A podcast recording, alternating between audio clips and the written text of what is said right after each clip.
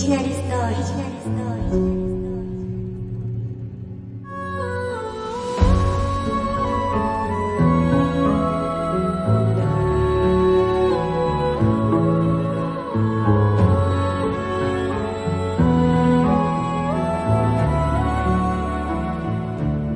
この番組は株式会社アルファの制作でお送りします。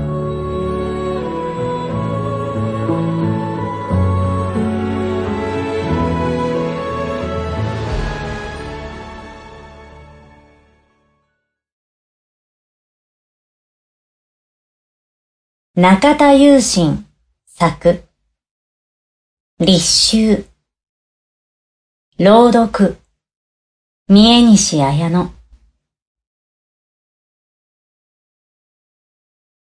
近くの木からみんみんと鳴き声がしなくなった。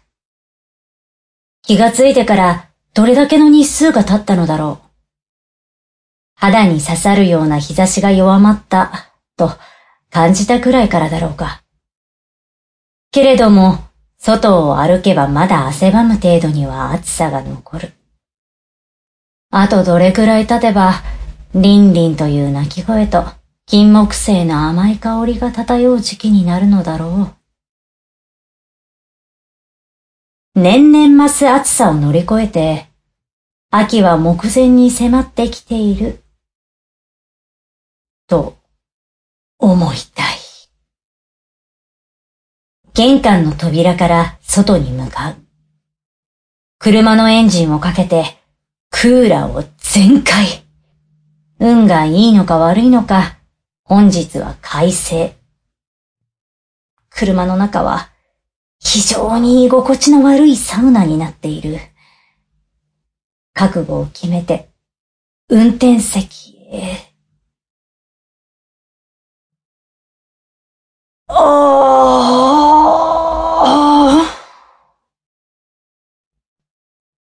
親にも聞かれたくない情けないうめき声を上げながら発信。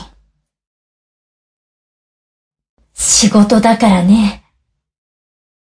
言い聞かせ、指定された場所へ出発進行。目的地までは片道で30分弱くらいの距離。もうちょっと冷えるまで待ってもよかったかもしれない。いやいや、今のうちに仕事のスイッチを入れておかないと。事前にナビに入力されている通りの道を進んでいく。到着予想時間まで残り10分くらいになった頃、携帯電話が鳴る。すぐ道沿いにあるコンビニの駐車場へ止めて、何？運転中なんですけど。ぶっきらぼうに応答する。わざわざ応答する義理もなかったかもしれない。いきなり不機嫌な声出すなよ。顔にシワできるぞ。可能なら、今すぐこいつの顔に拳をめり込ませてやりたい。付き合いの長い仕事仲間は、断るごとにいらない一言を投げつけてくる。時間の無駄でしかないので、そのまま通話を切って発信する。つもりだった。間髪を入れずに電話が。同時に、助手席側の扉に、本人がいる？すかさず鍵を閉めているか確認してから通話。なんでいるのよ。仕事なんだろ？手伝おうかと思って。だからあげてくれ。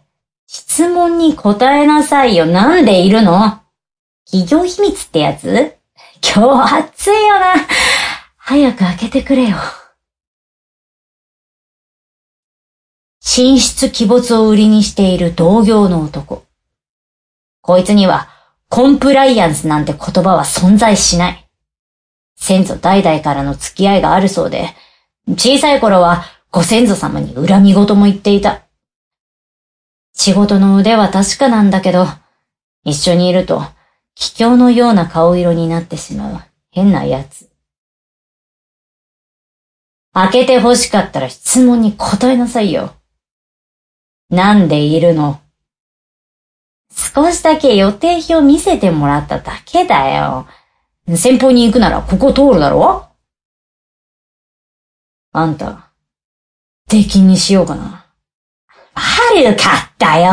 この方が俺っぽいだろうと思って少しだけサプライズをだな。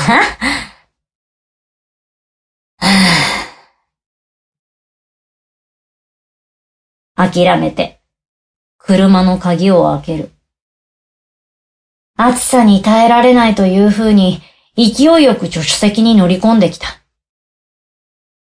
立秋に吹く風はまだ湿り気が多いと言うけれど、この男を風に例えると、さながら台風みたいな感じ。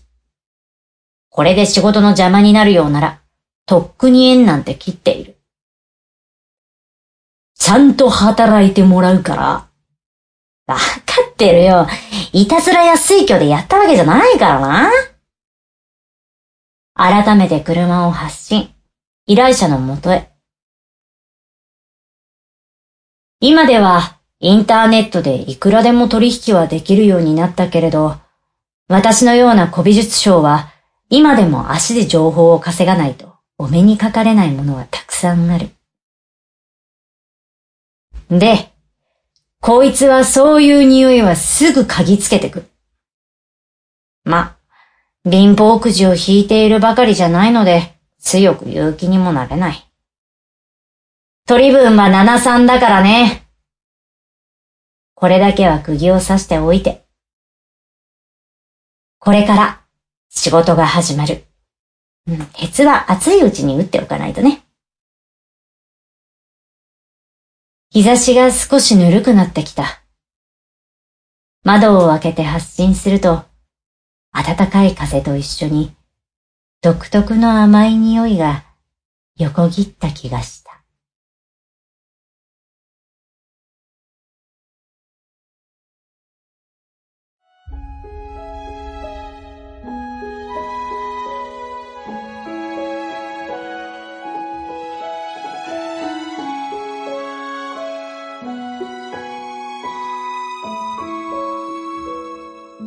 朗読な朗読な5分で聞けるオリジナルストーリ